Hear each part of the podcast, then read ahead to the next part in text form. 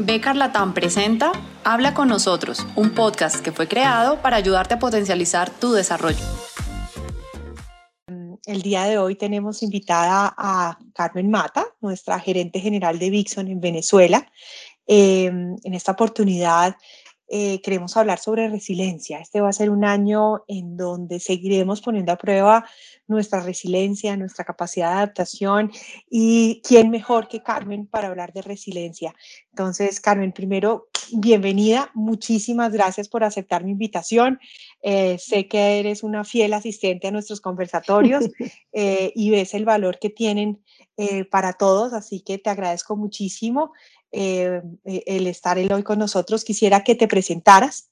Bueno, buenos días todos, eh, que tengamos un 2021 muy positivo, esa es la onda, que cada adversidad podamos superarla bien. Y muchísimas gracias, Juana, por invitarme al conversatorio, de verdad me sorprendió, pero bueno, en Venezuela somos un ejemplo de, cómo ser resiliente en ambientes complicados, ¿no? bueno, para quienes no me conocen, yo soy Carmen, eh, trabajo en Dixon, este año cumplo 29 años, en marzo, en Dixon.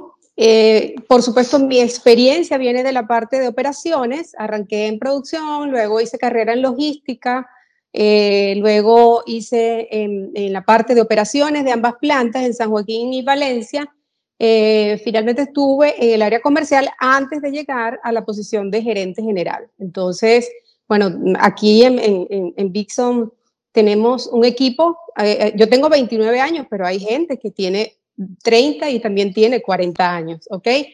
yo soy ingeniero industrial, hice una especialidad en un MBA y tengo también una injerencia de, operaciones y pues eso es lo que me ha permitido en estos tiempos estar en un ambiente también porque dentro de esta preparación Vixon ha ayudado a que tengamos una formación no solo también técnica, sino también en la parte de valores. hace como unos 12 años Vixon trabajó en una parte de valores sin saber lo que venía, pero fue un buen preámbulo para estar hoy día con una crisis país que según los expertos tiene siete años y se ha agudizado en los últimos tres años. ¿okay? Entonces, esa es parte de lo que quería comentarles.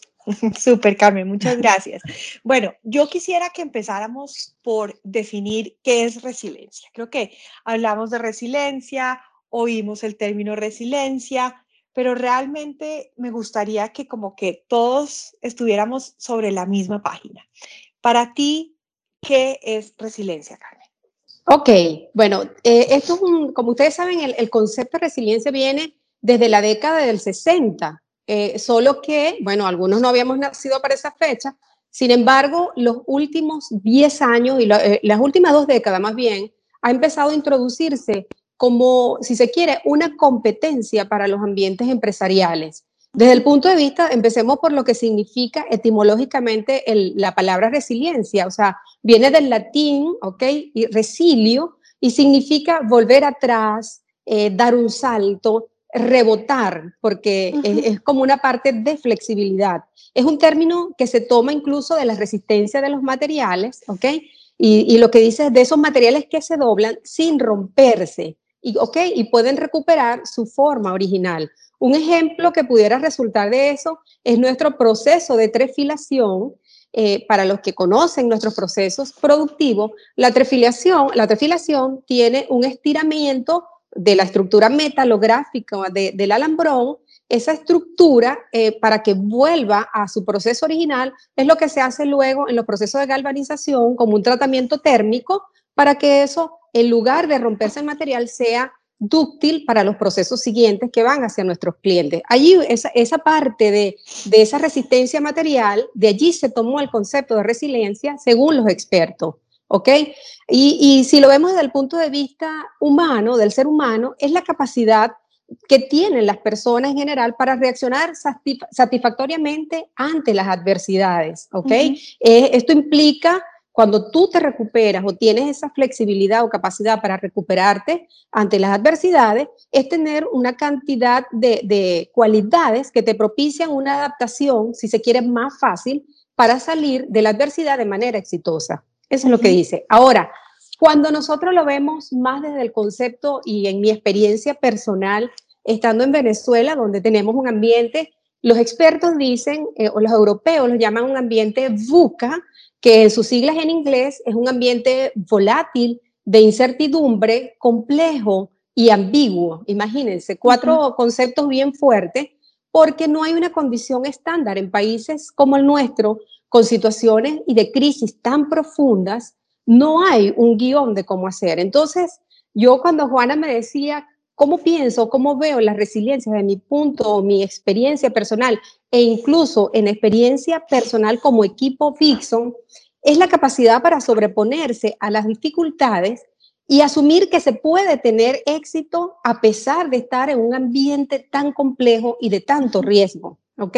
Eh, que estamos en una situación que donde nosotros podemos hacer y afrontar grandes desafíos y muy complejos para tomar decisiones. Allí eh, empieza ese concepto para nosotros y lo vamos a ir comentando este, cuando vayamos avanzando en nuestro conversatorio de hoy.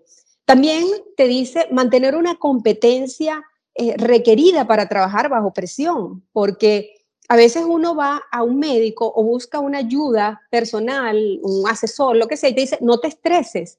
Pero nosotros sabemos que por condición de salud no debíamos estresarnos. El tema es que no sabemos cómo o no sabemos qué alternativa evaluar. Entonces, significa cuando uno empieza a ver esos conceptos y empieza a manejar con gente, con expertos, con, con personas que ya tienen un camino andado de otros países que también han superado crisis, eh, significa tener flexibilidad para adaptarse a las dificultades. ¿Y cómo lo hacemos? Bueno, tenemos que tener, el, a veces decimos, bueno, el, el, el miedo es libre, pero en este tipo de situación, sentir vulnerabilidad este, debemos sentirla sin vergüenza, ¿ok? Ahora, ¿qué debemos hacer? Bueno, también tenemos, si tenemos, sentimos vulnerabilidad, no podemos, tenemos que saber que no podemos controlar todo, ¿ok? Que paralelamente a sentir miedo, a sentir, si se quiere a veces, ansiedad, porque tú no sabes, eh, por ejemplo, en el entorno país, para nosotros es un desafío todos los días porque todos los días sale algo nuevo, ¿ok? Y tenemos que hacer cosas que ni siquiera, de hecho, en Venezuela se dice que no hay largo plazo. Aquí largo plazo pudiera ser una semana, porque las cosas cambian con una celeridad tan abrumadora que se necesita estar muy dispuesto a estar cambiando y a estar desafiando el status quo todos los días, ¿ok? Entonces, nosotros bajo un ambiente de resiliencia y, estar en un ambiente como este, una de las cosas es tener esa actitud eh, para decir con determinación, podemos transformar la debilidad en una fortaleza. O sea, tenemos que, que, que tener esa capacidad para sobreponernos y seguir. También debemos, aunque son cosas sencillas, y los pensamientos positivos de las tendencias actuales, del pensamiento positivo, eh, hay una onda aquí en Venezuela que a pesar de estar en una crisis como esta, este, mucha gente está trabajando desde el punto de vista, ¿cómo haces para cargar tu energía? ¿Okay? Una de las cosas es reconocer y agradecer por las cosas sencillas. Y si algo hemos visto es que el año pasado, a raíz de la pandemia por COVID-19, una de las cosas importantes que empezamos a ver es que ya tú empiezas a valorar cosas que a lo mejor antes las veía, pero no las había sentido. Por ejemplo, el abrazo de una familia, el abrazo, el estar, compartir con un amigo. Entonces, a veces tú reconocer o agradecer por cosas que son positivas, que son agradables, que antes no lo veía, pasa a ser un mecanismo para tú llenar el tanque emocional y también el de otros, ¿ok? Entonces, desde el punto de vista eh, personal, eso es algo que, también nos ayuda en momentos complejos a aumentar nuestro nivel de resiliencia, ¿ok? Y lo otro es tener una facilidad para recuperarse de los traumas, de las cosas negativas. Y a mí me gustó, en una oportunidad, eh, hace como 15 años, yo tuve un duelo familiar y una persona que trabajaba directo conmigo me dijo que yo estaba muy deprimida. Me dijo, oye, te veo muy triste.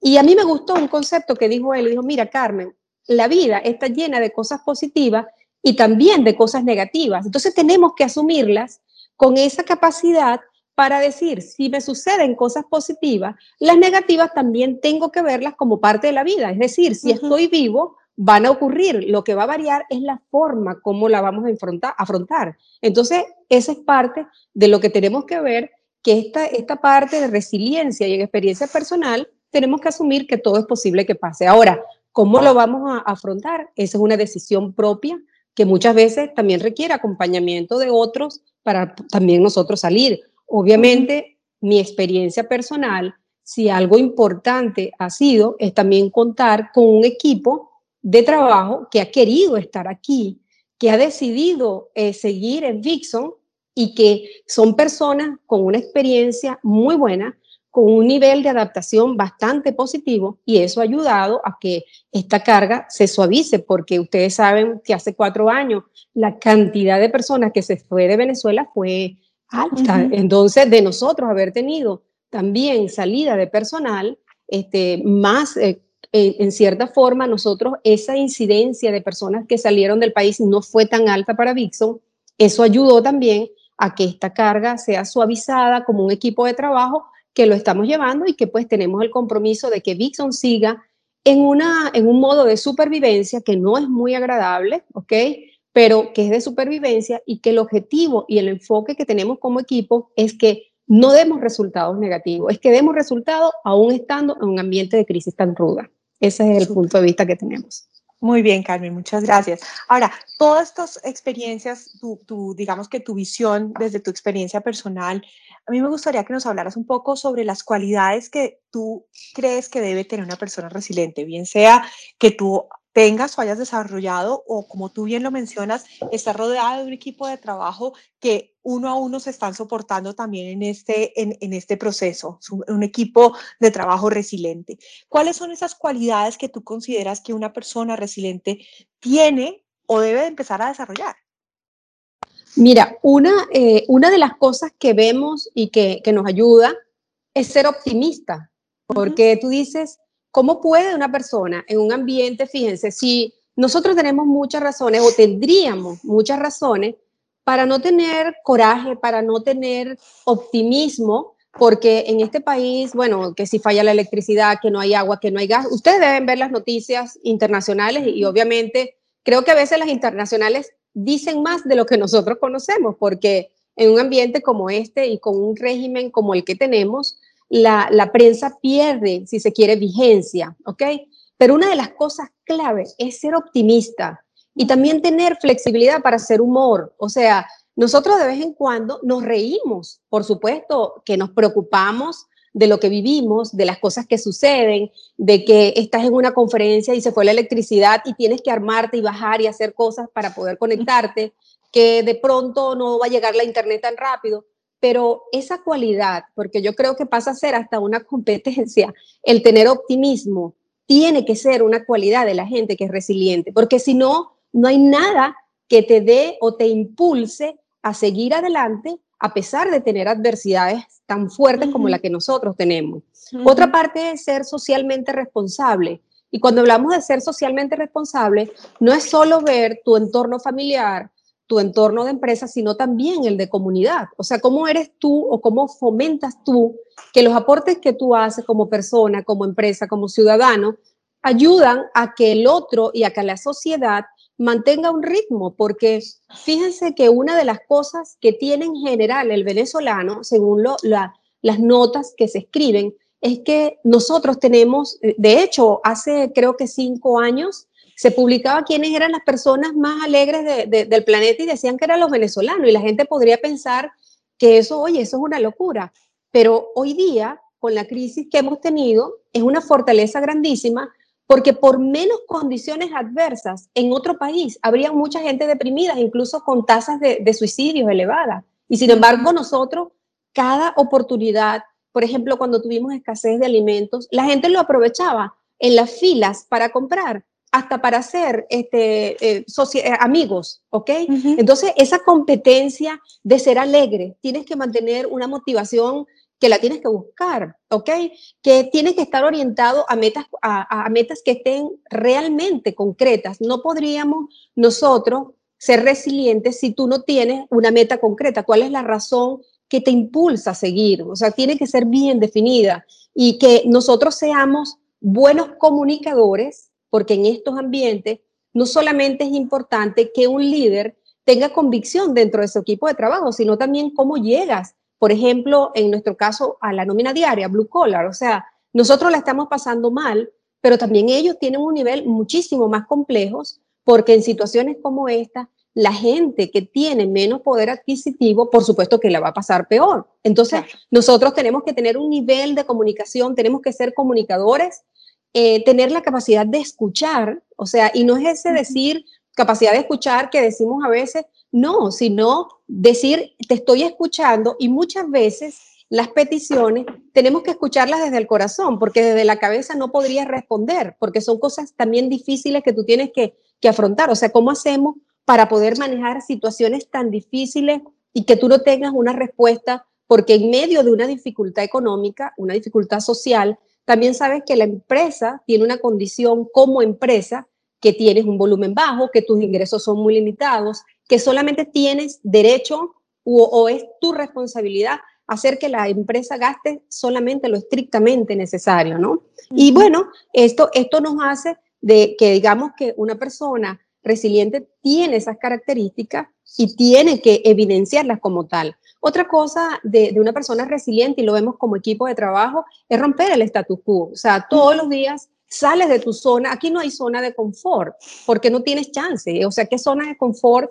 Vamos a ver si tienes en la empresa. Es más, nosotros sentíamos hasta hace dos años que Vixon tenía una diferenciación y mucha gente nos decía, incluso gente del gobierno, que, que nos tenían que hacer visitas y decían, ustedes parecen un oasis porque tienen una empresa que si se diferencia del resto de las empresas porque hemos consolidado pues y estar en una corporación tan seria como Beckard también te exige que aunque estés en crisis tienes que tener un nivel de operatividad con estándares, ¿no? Y eso, eso también es positivo.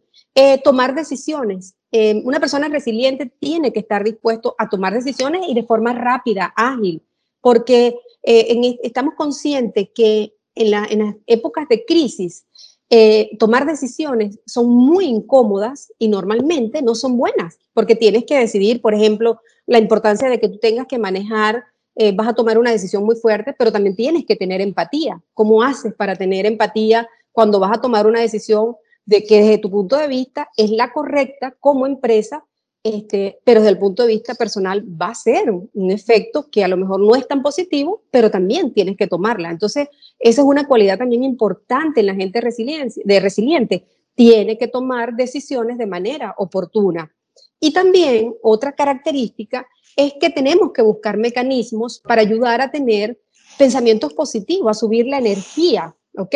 Por ejemplo, en mi caso personal, este, yo he desarrollado, bueno, por mucho tiempo este, me ha gustado entrenar, correr, caminar y hemos tenido, en el caso personal, de, seguir haciéndolo. Tienes que buscar mecanismos que te aumenten tu alegría, que te generen felicidad, que te generen eh, endorfinas, porque tú necesitas tener dentro de, todo lo que es un ambiente tan convulsionado, tener cierta, si se quiere, mente a veces eh, eh, bien equilibrada para tú poder ayudar a decidir que lo que decides es lo más sano para todas las partes, ¿ok? Eh, compartir en familia, compartir con un amigo un café, pasa a ser una cosa tan grandiosa que a lo mejor para otro, bueno, es algo normal, pero para nosotros es una necesidad tú tener que ayudarte con esos recursos que te van a generar este, una, una, un, cierta, un cierto nivel de felicidad dentro de las cosas complicadas que estás viviendo. También, pues yo de manera muy para mí personal ha funcionado muchísimo y sobre todo el año pasado cuando tuvimos una pandemia que fuimos de menos a más, eh, el tema de la lectura, ¿ok? De la lectura, de los videos. En mi caso uso mucho la, la, plataforma de Telegram, que ustedes saben, en Telegram es una, si se quiere, es una red que para mí ha resultado ser muy positiva, porque tiene una, si se quiere, una parte donde tú puedes leer y te recomiendan lecturas que puedes conseguir en todos los estilos, o sea, de ayuda personal, para generar motivación, para generar, para buscar inspiración, y eso yo lo hago con cierta frecuencia porque también te permite, allí tienes audiolibros, a algunas personas no les gustan los audiolibros, pero es un mecanismo y es parte de lo que hemos tenido que adaptarnos en estos últimos tiempos. Entonces, esas son unas de las cualidades que nosotros y que personalmente hemos visto que es un desarrollo importante para las personas resilientes. Carmen, hablemos un poquito de lo que tú mencionabas de, romper o desafiar el status quo. O sea, me parece súper interesante que tú digas, en Venezuela no tenemos zona de confort. Y usualmente cuando las personas nos vemos enfrentadas a situaciones difíciles, buscamos esa zona de confort, porque es como donde nos sentimos tranquilos, donde sabemos que, entre comillas, vamos a estar bien, donde creemos que vamos a estar bien. Y tú dices todo lo contrario. Mira, aquí una persona resiliente tiene que desafiar el status quo. Nosotros no tenemos zona de confort, nos toca adaptarnos todo el tiempo. Entonces, me gustaría que hablaras un poquito sobre ese, ese desafío del status quo.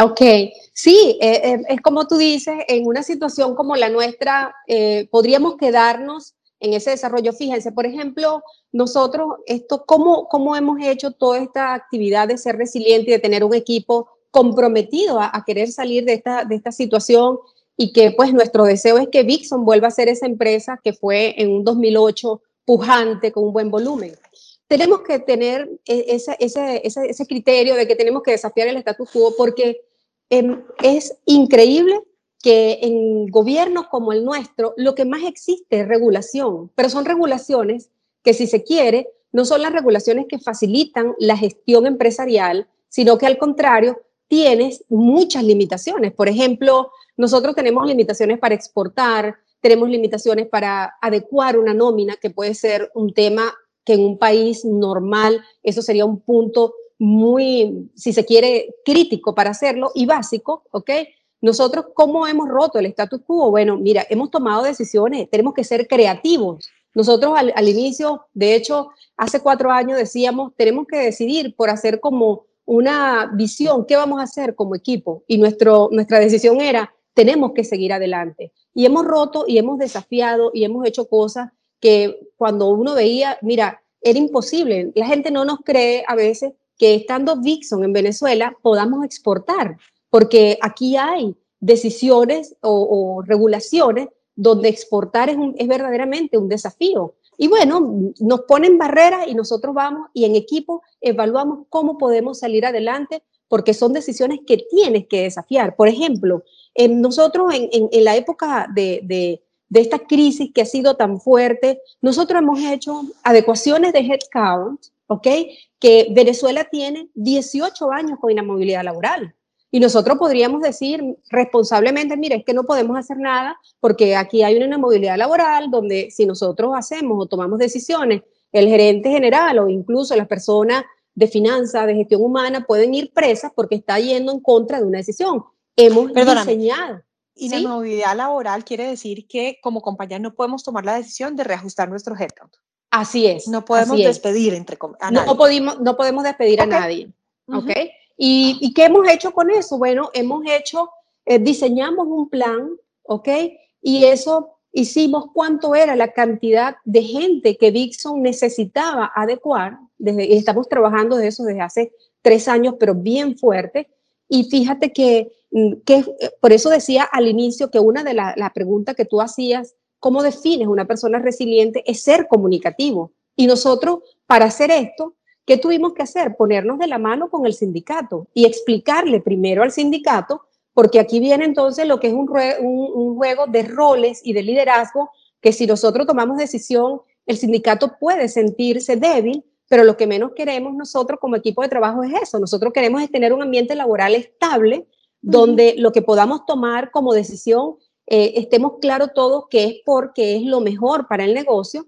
Y nosotros hicimos aquí un plan de comunicación y le dijimos al sindicato, mira, ¿sabes qué? Vixon no puede tener un plan o una plantilla como la que tiene actualmente. Y claro, la posición del sindicato, que fue bastante sensata, fue, ¿y cómo lo van a hacer si nosotros legalmente no podemos? Y nosotros, nos decían ellos al inicio, como sindicato tampoco podemos evidenciar delante de la gente que, oye, que eso va a ser tan fácil. Bueno, nos preparamos, le comunicamos a ellos y luego que hicimos eso, hicimos una, una comunicación en cascada de ir a hacerlo por grupos de trabajo para decirle, mira, nosotros tenemos que hacer una adecuación y tenemos que sacar gente. Y fíjense que Vixon ha podido adecuar desde 2017 hasta el 2020, el año pasado, el 51% de su nómina. O sea, hemos podido sacar gente porque de otra manera no había podido ser. Y eso fue buscar escenarios, buscar alternativas con cierta creatividad, por supuesto siempre asesorándonos de la parte legal, porque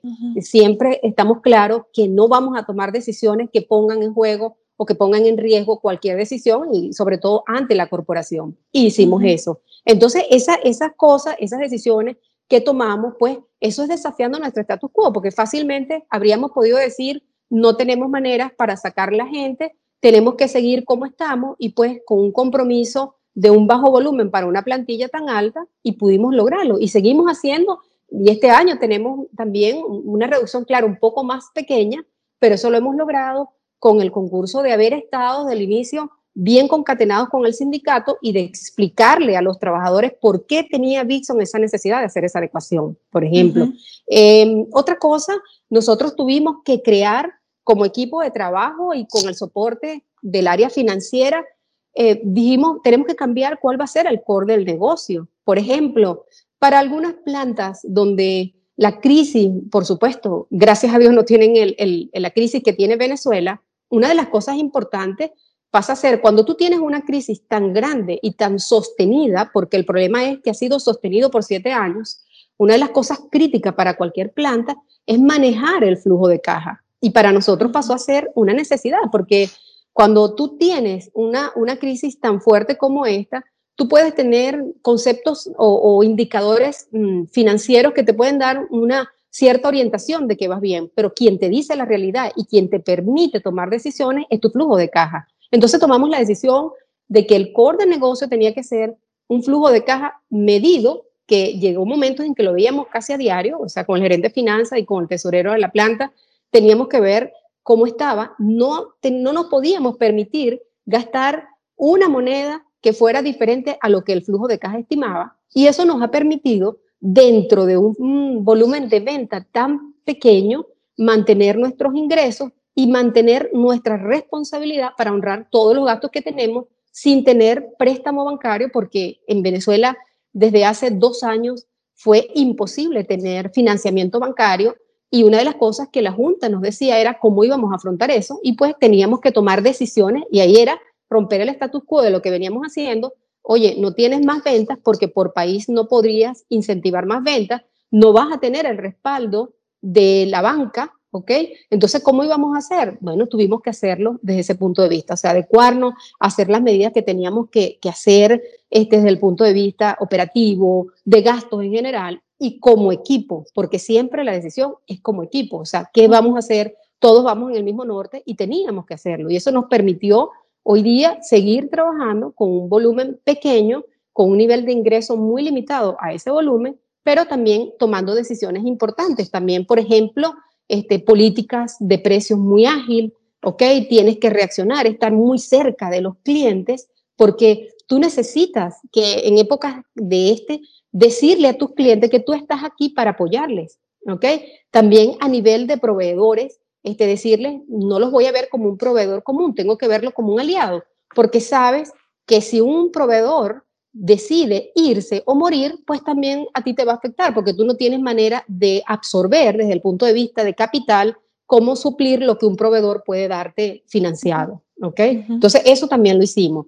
Y también sabíamos que, tomar decisiones nos ha permitido sobrellevar estos tres años, o sea, tan, tan fuertes, ¿ok? Y a la vez nos hacen, no, nos hacen evidenciar que lo que estamos decidiendo hoy día nos hace también como eh, fortalecernos, ¿ok? E inspirarnos también, porque tenemos que decirlo así, todos nosotros, tú sabes que una de las cosas que tiene importante el ser humano es que no deje de soñar, ¿ok? Y nosotros nos permite, dentro de este nivel de incertidumbre y esta, si se quiere, esperanza, ese coraje de querer seguir, es ver, bueno, cómo nos vamos a ver o queríamos, si fuéramos capaces de que el ambiente eh, cambiara, de que la situación país cambiara, cómo nos veríamos. Entonces, eso también nos da un impulso porque hacemos, somos soñadores, nos sigue inspirando que como equipo de trabajo queremos que Vixon siga por 70 años más por lo menos y eso nos ayuda a ver esto. Y luego dijimos, bueno, nosotros dijimos tener constancia, optimismo, resiliencia y perseverancia también es una decisión. Y, y, esa decisión teníamos que mantenerla porque rendirse no era una opción. ¿Ok? Entonces, eso nos ha hecho que cada vez que tenemos una situación adversa, digamos, eso no nos va a desanimar, eso no nos va a desmotivar, siempre hay una oportunidad de hacerlo y en general nosotros como equipo Vixon eh, le podemos decir a todos nuestros compañeros de la región, tenemos que tener siempre la convicción de que todo tiempo malo pasa. Este, obviamente hay unos que tardan más que otros, pero lo importante es que durante ese momento de, transición, de situación mala, eh, tengamos la esperanza de decir, oye, de aquí vamos a pasar a una situación mejor. Esto va a pasar porque vamos a seguir. Y eso es lo que no, a, la, larga te va inspirando a que tienes que hacer este, muchas cosas y cuando tú, si tú aprovechas eso como equipo de trabajo para salir adelante, cuando te vengan barreras más fuertes, vas a estar más preparado. Y nosotros siempre decimos algo al equipo, se los comento y a Juana, que decimos, tenemos que cuidarnos, tenemos que hacer más deporte,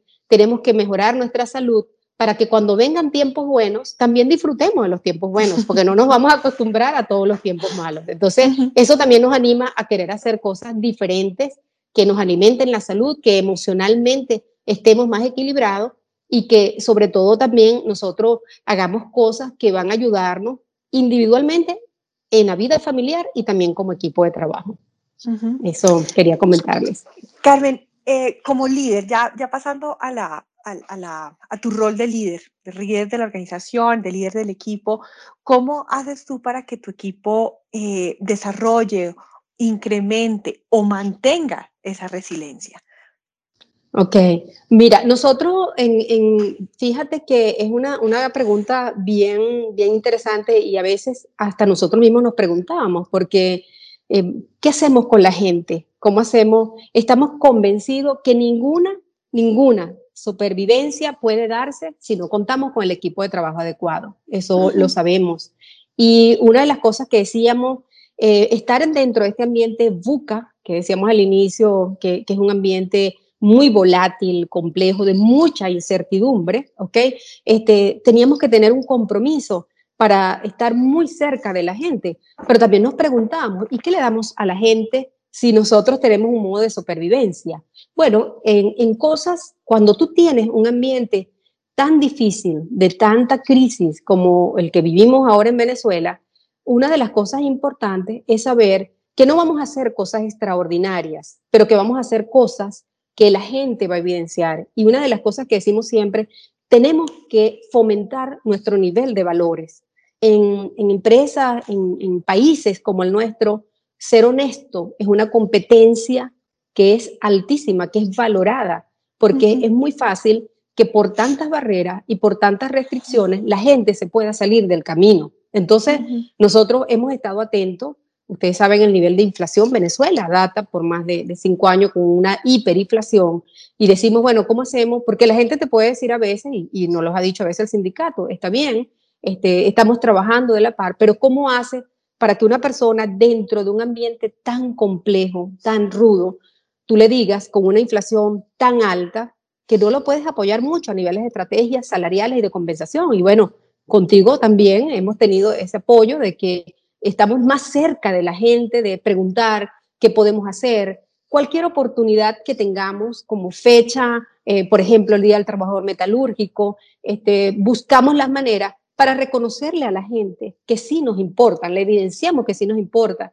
A veces, y yo lo comparto públicamente con todos ustedes, la gente a veces está ávida, es que tú lo escuches. A veces ni siquiera te está pidiendo nada, pero en, un ambiente tan rudo, eh, la gente quiere que tú le escuches un problema y a lo mejor no le vas a dar solución, pero le está haciendo parte de escuchar y, estar con ellos y preguntarle cómo crees que nosotros te podemos apoyar. Y hacemos eso. Hemos tenido, por ejemplo, desde el punto de vista de gente, hablando concretamente a niveles de compensación, no podemos ser muy creativos, sin embargo, buscamos una forma de, que con los ingresos de Pixon, sin tener una, un financiamiento bancario, nosotros podamos honrar para que la gente tenga un nivel de defenderse o de equilibrar su poder adquisitivo dentro de un ambiente hiperinflacionario como está. También le decimos al sindicato siempre, porque tú sabes, Juana, que nuestro sindicato, bueno, estando en un, gobierno algo muy populista, este, la idea es que todo tienes que dárselo. Y hemos tenido también valentía gerencial para decirle a la gente, yo no puedo honrar como Dixon, como empresa, nosotros no podemos darle lo que no vamos a ser capaces de sostener por tanto tiempo. Y eso nos ha generado credibilidad con el sindicato porque ellos a veces dicen, mira, que tal empresa este, dio un incremento de tanto y nosotros siempre le respondemos, Vixon va a dar un, un esquema de compensación siempre y cuando sea sostenible en el tiempo y no que vayamos a decir, porque ha pasado, de que, oye, diste un incremento muy alto, pero luego te das cuenta que la empresa cerró a los tres meses. Eso también nos ha ayudado a nosotros a que el sindicato tenga esa, esa confiabilidad, que también tenga confianza en nosotros y que lo que estamos dando es porque realmente sabemos, con un flujo de caja bien proyectado y bien manejado, de que podemos hacerlo, ¿ok? Este, eso nos ha permitido, nosotros este, hemos estado trabajando y hoy día, por ejemplo, con el tema de, de, la pandemia y todo lo que hemos generado, estamos ya también trabajando en un ambiente que tú dirías, ¿cómo pensar en bienestar con tantos temas país?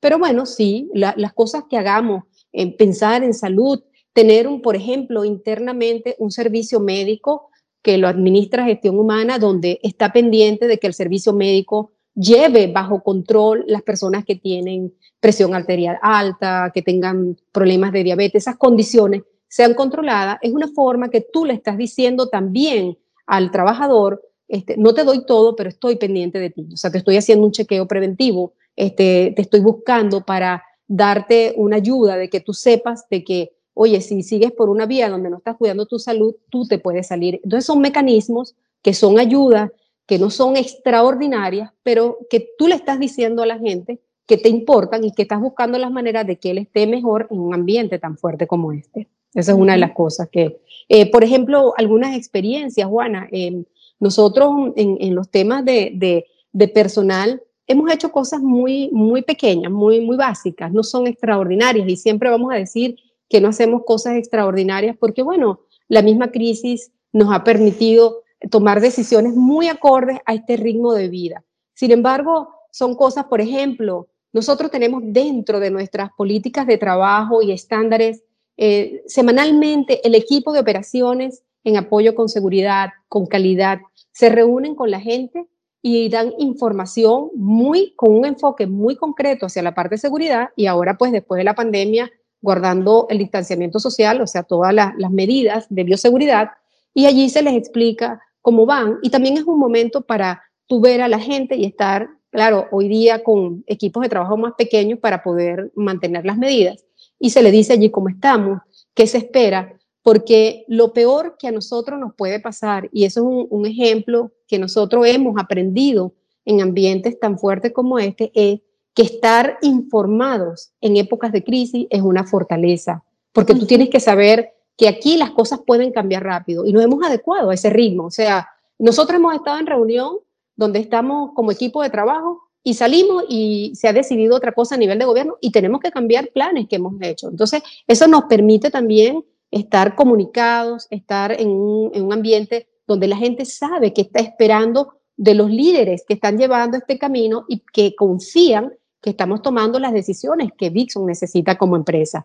Otra cosa es en la encuesta Engagement que, ha hecho Beckard y que ahora tiene también una orientación hacia bienestar. Eh, nosotros eh, hemos tomado lo que sale de allí para medir brechas, ¿no? De, qué cosas estamos dejando de hacer para establecer acciones que nos permitan eh, orientarnos y dar esos puntos, porque como te decía al inicio, pueden haber casos donde la gente viene a hablar contigo y no necesariamente le vas a dar una solución, pero lo estás escuchando, ¿ok? Y con engagement, eh, que hemos tenido unas evaluaciones bastante buenas, eso nos ha permitido también hacer planes de acción como equipo de trabajo y ir haciendo brechas, ¿ok? Una de las cosas, por ejemplo, que nos salió en engagement era que la gente esperaba más reconocimiento, porque es lógico, o sea, uno cuando tiene crisis, cuando tienes una situación tan abrumadora, es posible que como líderes se nos olvide de dar reconocimiento, porque, oye, no tienes chance para pensar en cosas, sino reaccionar rápido y buscar medidas para que el negocio siga.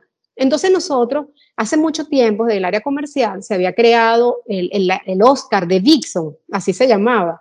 Y nosotros, oye, lo habíamos dejado de hacer porque hicimos unos cambios a nivel de comercial por el mismo tema de volumen y lo retomamos desde hace tres años y hacemos un Oscar. Bueno, estamos en Venezuela, no importa, pero el enfoque positivo, inspirador que le da a la gente a querer seguir, a querer aún desafiar ese status quo para pensar en mejoras de productividad, de procesos, de estándares. Entonces creamos eso, hicimos una estatuilla muy sencillita y hacemos como un concurso. Eso es un concurso, si se quiere, la gente no lo está esperando, ¿ok? Y luego nos reunimos como equipo de trabajo, se evalúa el proyecto que hizo la persona, ¿ok? Que los que intervinieron, que normalmente son proyectos que agreguen valor agregado, que den valor, perdón, y entonces se elige cuáles son los que van a, recibir esa estatuilla. Y eso ha dado una, un, tono dentro de todo lo que es negativo, que es, oye, que es un ambiente rudo, de, entusiasmo, porque tenemos que tener, tener o, seguir con sueños, tener esperanza de que lo malo va a pasar y esas cosas que son pequeñas nos ayudan a que la gente también salga de eso. Y hemos hecho cosas muy importantes que, por ejemplo, hay algunos procesos que nosotros hemos tomado niveles de exportación, por ejemplo, en cables, que hace un tiempo atrás eran impensables porque no teníamos cómo desarrollar algunos procesos para exportar o fabricar ese tipo de productos y lo hemos logrado con apoyo de la gente de piso, o sea, gente blue collar que se pone con sus coordinadores y lo apoyan y los técnicos dan sus ideas y hemos logrado. Entonces, ese tipo de situación, un mensaje es que no podemos perderlo, que la, inspiración, lo que te motive a seguir, tenemos que mantenerlo vivo, porque a fin de cuentas son esas cosas que te van a ir viendo, oye, hay cosas no tan agradables en el país, pero nosotros podemos hacer un diferenciador para tener una empresa, algo, si se quiere, dentro de lo que uno podría llamar un ambiente de trabajo con equilibrio. Entonces, eso también lo hemos hecho aquí. Esos son puntos que, que hemos hecho para, para, apoyarnos. También hacemos eventos de, eh, por ejemplo, Hemos programado actividades de deporte sencillas, o sea, encuentros deportivos, participa el sindicato, participan ingenieros nuestros, este, vamos a encuentros para fomentar la salud, para decirle, oye, no es solamente que hagas cosas, sino que también tú hagas eh, actividades que te ayuden y eso involucra también a su familia y eso ha permitido también que tú tengas un sentido de pertenencia este, más en línea, que, que la gente sabe que cuando estamos tomando decisiones difíciles porque queremos que vengan cosas mejores. Entonces son cosas sencillas, pero que nos van motivando a estar aquí y a mantener este negocio que todos queremos que se llama Vixon. Super, Carmen, ya has tocado puntos muy interesantes y muy importantes eh, y eh, en nuestras varias conversaciones que hemos tenido al respecto, tú has mencionado algo eh, que a mí me parece un concepto muy simple, muy sencillo, pero muy interesante que a veces se nos olvida y es el tanque emocional.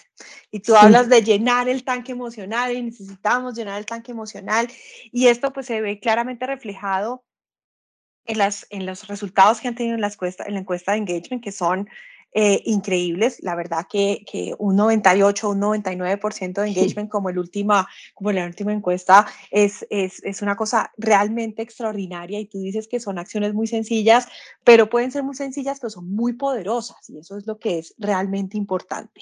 Eh, cuando tú hablas de ese tanque emocional, ¿ok? Eh, los líderes usualmente cuando están en posiciones eh, de, responsabilidad, posiciones altas en la organización, desafortunadamente como que eso lo dan por sentado y como que eso, eh, eso es para otras personas, eso es para los blue collars, eso, el bienestar es para los blue collars. Y yo he visto que en Vixon la actitud es, no, es que es inclusive para mí y tú misma eres muy clara en tu necesidad de llenar tu tanque emocional. Entonces, ¿Cómo, ¿Cómo tú como líder, con tu equipo directo y tú misma como, como profesional y como persona, aseguras ese tanque emocional? Ok, sí, mira, eh, eh, realmente como tú dices, a veces uno se olvida, eh, yo creo que, mira, un punto clave, Juana, es que siempre que esperamos un cambio, los primeros convencidos en modelarlo son los que los estamos pidiendo. Por ejemplo, eso pasa como cuando tú quieres, por ejemplo, tener un asesor de deporte, un entrenador. Eh, si tú vas a entrenarte, tú seguramente vas a buscar con la persona que mejor performance muestre, que visualmente nadie buscaría un asesor de dieta si la persona tiene problemas de obesidad, ¿ok? Entonces, para yo estar convencida, hablando en, primera persona, que no, no, es lo correcto, pero estar convencida que tenemos que llenar el tanque emocional, yo debo empezar por eso, porque sé, por ejemplo, que si nosotros tenemos una actividad y que aquí pueden haber, por ejemplo, razones, no salgo a caminar o no salgo a trotar, no salgo a entrenarme porque hay mucha inseguridad, porque en la noche este, eh, no vas a poder hacerlo. No, yo tengo que estar convencida que el ejemplo empieza por nosotros. Por ejemplo, de hecho, lo hemos visto a nivel de seguridad. Fíjate que Beckard ha cambiado el nivel de cómo llevar la seguridad y, el mejor ejemplo que ha sido, entendimos o estamos entendiendo que el primer nivel de seguridad empieza desde el nivel más alto. Porque, bueno, hay, hay, literaturas que te dicen, como el libro de, de, Peter Drucker, que dice, la escalera empieza a barrerse de la parte de arriba. Entonces nosotros, en mi caso personal, cómo llenar el tanque emocional, yo no podría en un ambiente tan rudo este, estar tranquila si yo no hago nada. Si yo me voy de Vixon a tal hora o estoy en mi casa por trabajo home office o lo que sea, este, hacer una actividad donde solamente esté pensando, oye, que se va la electricidad, que no hay agua, que no hay gas, que no sé qué. No, tú tienes que buscar unas alternativas y medir eso y también ser ejemplo, o sea, mm, evidenciarlo, que tú realmente estás decidido a cambiar porque a ti eso te da resultado. Entonces, cuando tú vas a hablar con tus trabajadores, con tu equipo en general, tú le vas a poder decir a él, mira, yo he empezado, nosotros tenemos todas las reuniones nuestras, empiezan, y eso lo hemos aprendido con, con toda la asesoría que tenemos de la parte de She, es este, el safety moment, o sea, ¿qué hacemos? Y, y, una de las cosas, y por eso te decía, nosotros hacemos humor también, o sea, eh, dentro de un ambiente tan complejo, tenemos necesidad, no es que no nos quejamos, o sea, eh, para nosotros siempre decimos, mire, quejarnos no es una opción, y si lo hacemos, lo hacemos como catarsis, no para quedarnos allí. Entonces, tenemos que empezar a hacer y a, comentar, oye, tenemos que hacer actividad, este, obviamente tenemos algunos problemas de gente con, con sobrepeso, por ejemplo, que estamos trabajando, que queremos decirle, mira, si hacemos esto, incluso, mira, eh, hemos llegado, en tener fe es, una condición eh, de vivir en un ambiente tan alto como este. Y hemos invitado gente este, aquí hay una, persona que es muy, es, muy dada a estos ambientes complejos para que uno se inspire, para que uno emocionalmente tenga ese equilibrio. Y por ejemplo, yo los he contactado personalmente como ayuda personal y luego eh, le he preguntado, ¿y cómo haríamos para llegar a un ambiente donde tú necesitas decirle a la gente, convencerlo que estar aquí vale la pena, a pesar de todas las vicisitudes que tenemos alrededor? Y, hemos hablado sin caer en religión. Es decir, no importa en qué tú creas, pero tú necesitas llenar tu tanque emocional con algo que te genere un sueño para seguir. Porque si algo tiene el ser humano es que, bueno, ya tú sabes todas las literaturas que, han habido sobre el tema de tener un propósito, porque tienes que tener un propósito. Y eso, eso te lo tienes que autogenerar tú.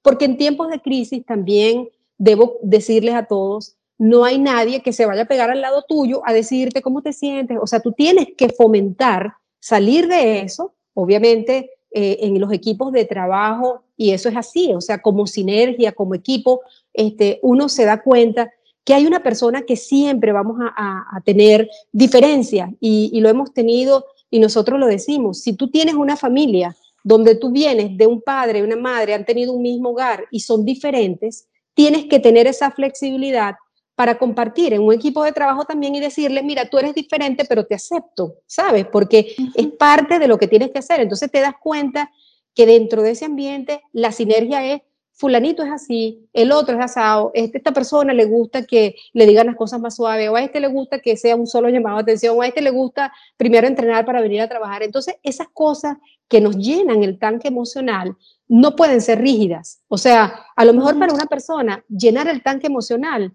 no es sencillamente irse a comprar o irse a, tomarse un café. Para llenarse el tanque emocional para una persona puede ser, por ejemplo, tan sencillo jugar un sudoku en la internet, ¿sabes? O, o buscar porque ya nos hemos dado cuenta que ese tipo de sustancias que generan pensamientos positivos en el cerebro ya no se llenan con tantas recetas como decía la gente antes, sino que son cosas oye, tan sencillas como hacer un Lego, como jugar dominó, como jugar un sudoku, porque van a tener un tipo de impacto desde tu concepto o desde lo que a ti te llena como, como tanque emocional, eh, lo específico que tú selecciones. Y si tienes ese tipo de gente porque también existe, sabemos, así somos los seres humanos, somos cambiantes. Vas a tener también gente que con frecuencia se queja más que otro, pero uno va buscando alternativas y cuando te das cuenta, esa persona pasa a ser otro que está llenando su tanque emocional. O sea, hemos tenido ejemplos chéveres, gente que se decide hacer deporte porque quiere mejorar, porque la gente le dice, oye, estás como pasadito de peso o porque tiene una condición de salud que, que no está bien, y eso lo motiva. Entonces, esa, ese despertar mm, de, de, llenar tu tanque emocional es muy fácil para mí, yo creo que es muy fácil tú tener es, cosas sencillas, simples, eh, actividades que en, en, en, situaciones o en ambientes de crisis son más fáciles de tomar que en ambientes donde tienes todo, porque tú empiezas a valorar desde la escasez, ¿sabes? Entonces empiezas a decir, oye, mira, por ejemplo, yo no, yo le pongo un ejemplo sencillo, yo antes no salía de noche a trotar porque me daba miedo la inseguridad en Venezuela, ustedes saben que es alta, pero luego me di cuenta en una, un momento, en el 2014, que en, mi, en el sitio donde yo vivo es un urbanismo cerrado y me di cuenta que podía hacerlo allí. Entonces, ese tipo de cosas ya para mí no es una limitante. Y eso yo se lo voy diciendo a otro, mira, pero ve si por tu casa puedes hacerlo. Y vamos fomentando y vamos haciendo. Pero lo importante es que tengamos un propósito, que tengamos una razón para seguir soñando, pero no quedarnos en el sueño, sino también tomar acciones que nos faciliten continuar en este ritmo, que, que no es fácil, pero todos tenemos la fe y el coraje y las ganas y la resiliencia de que vamos a salir de esto. Eso es lo que hemos hecho. Carmen, interesantísimo. Has, has mencionado conceptos claves y muy importantes. El tema de tener un propósito, el tema de soñar, de, de, de, tener el optimismo y la esperanza de que las cosas van a estar bien, pero además sí. de eso, de hacer que las cosas pasen, porque esto no es simplemente sí. esperar a que el mundo cambie y yo me quedo tan tranquilo, sino, bueno, listo, tienes este sueño, tienes este propósito, ¿qué vas a hacer para llegar allá? Eso, eso me parece muy importante porque también esa sensación de, como ese autoempoderamiento de, de yo puedo en últimas no, puede que no pueda controlar la situación, pero puedo controlar cómo la enfrento y con qué actitud la enfrento. A mí personalmente me da una sensación de tranquilidad y, de lograr las cosas. Como líder, ¿cómo, ¿cómo haces tú para que las personas tomen esas mismas decisiones y enfrenten las situaciones de una manera eh, eh, correcta, no le llamemos positiva, sino una manera correcta que asegure eh, hacer que esos sueños se vuelvan realidad? Bueno, mira, eh, nosotros, eh, fíjate, el, establecer objetivos, Juana, de, de Vixon como tal, no es solamente un indicador o un KPI normal, también eh, la gestión de liderazgo, la gestión de, de, de, lo que nosotros hacemos. De hecho, desde el año pasado venimos trabajando mm, con ese, esa, esa parte del liderazgo sentido, o sea, cómo hacemos que nosotros modelemos. Una de las cosas que siempre decimos, porque eh, lo que tú dices, o sea, sueño pero me quedo, entonces, bueno, me frustro, porque si no tomo acción, me frustro. Y una de las cosas que nosotros, y como líder de Vixon, eh, es cuando fijamos un objetivo, tenemos que ser, y, y me ha gustado eso, que, que estamos en, la, en el tema de SMART, o sea, que veamos que tiene que ser algo concreto, porque eh, ¿cómo tú mides lo emocional? No, no es tan fácil de medirlo, pero tú sí puedes medir lo que resulta de eso o lo que tú ves en planta y tienes que medirlo con los, eh, los líderes que tenemos nosotros pautados. Por ejemplo, en el caso mío, directo, oye, ¿cómo están nuestros líderes y cómo están permeando eh, sus decisiones o su, su, manera de llenar el tanque emocional hacia los colaborador, colaboradores que tienen hacia abajo? Entonces, uno podría pensar, oye, una persona, cuando tú ves cosas tan, si se quiere, algo insignificante, pero que tiene un impacto eh, dentro de la gestión eh, de, de, del líder directo, que toma una iniciativa. Por ejemplo, una persona, oye, mira, yo estoy decidiendo hacer un, encuentro con mi equipo de trabajo para conversar, para hacerlo. Son cosas que tú dices, está permeando lo que tú estás generando como propósito o como objetivo para un equipo que debe liderar en un ambiente ¿ok? Que, que, es complicado. Entonces tenemos que evidenciarlo, uh -huh. tenemos que ver también una de las formas también, nosotros hasta cuando hubo engagement nosotros teníamos hasta una encuesta este, de satisfacción de cliente interno. No, no teníamos el engagement, pero teníamos esa encuesta porque nos interesaba saber cómo estaba nuestro equipo de trabajo en general. No era nada más ver, oye, estoy haciendo esto, sino también cómo lo impactamos hacia abajo. Entonces tenemos que tener, y eso es una forma, cuando tú mm, consultas o, me, me, comentas, ¿cómo haces tú para asegurar que otro lo está haciendo? Bueno, una de las formas es aprovechar nuestras mm, evaluaciones de eh, que a ti te cuestionen, ¿no? Porque también tenemos que tener capacidad para eso. O sea, hay cosas que no estamos haciendo tan bien, hay cosas que no estamos alimentando del ritmo de lo que necesitamos y eso nos permite que como equipo nos consolidemos y evaluemos cuáles cosas podemos ir, porque lógicamente hay cosas en las que nos, nos salimos, este, que a veces no encontramos cómo afrontarlas, pero reaccionamos rápido y volvemos a levantarnos. Y eso es tener ese equipo eh, pensando, y siempre lo decimos, no rendirnos no es una opción. O sea, eso, eso lo decimos porque estamos claros que son situaciones donde rendirse o perder la esperanza o perder la fe o dejar de soñar, gente que ha querido, ha decidido quedarse en Dixon. Y eso es muy importante porque con todo el tren que hablábamos inicialmente de la gente que se fue, pues eh, era libre que la gente decidiera irse porque en un ambiente así no tenemos eh, oportunidades para ofrecer más de lo que estamos dando. Entonces, eso también ha sido una fortaleza para nosotros, que gente que está aquí, como te digo, nosotros tenemos empleados que tienen 40 años y eso es una decisión y no es, y, siempre pensamos, porque a veces uno en este tipo de, de comentarios es cuidar de que no seas, o sea, de que no aprecies o que no valores que vas a salir de la crisis pero teniendo el cuidado de no quedarte como conformista, ¿sabes? Porque conformismo es no romper el status quo, decir eso es así porque el ambiente o porque en Venezuela es muy difícil la cosa. No, nosotros decimos siempre hay una oportunidad de hacerlo mejor. Y, también, claro, obviamente el estar trabajando en una, una corporación donde te exige estándares de trabajo, eso también nos ayuda a que tenemos que hacer las cosas diferentes estando en un ambiente como el que tiene Venezuela. Claro. Súper. Aquí estoy recibiendo comentarios, Carmen, de, de, que eres una inspiración. Esto es un, es un gran ejemplo. Eh, Gonzalo comenta que esto es realmente eh, felt leadership mantener siempre en mente el sueño y la esperanza en un futuro mejor, creer que es posible, ir tras el tiempo real a través de acciones viables y tangibles e influenciar a los demás hacer lo mismo, es un comportamiento que, que caracteriza a un gran líder. Así que, Carmen, muchísimas gracias por tu tiempo, muchísimas gracias por compartir tu experiencia. Creo que nos has dejado conceptos muy claves eh, que nos sirven a todos.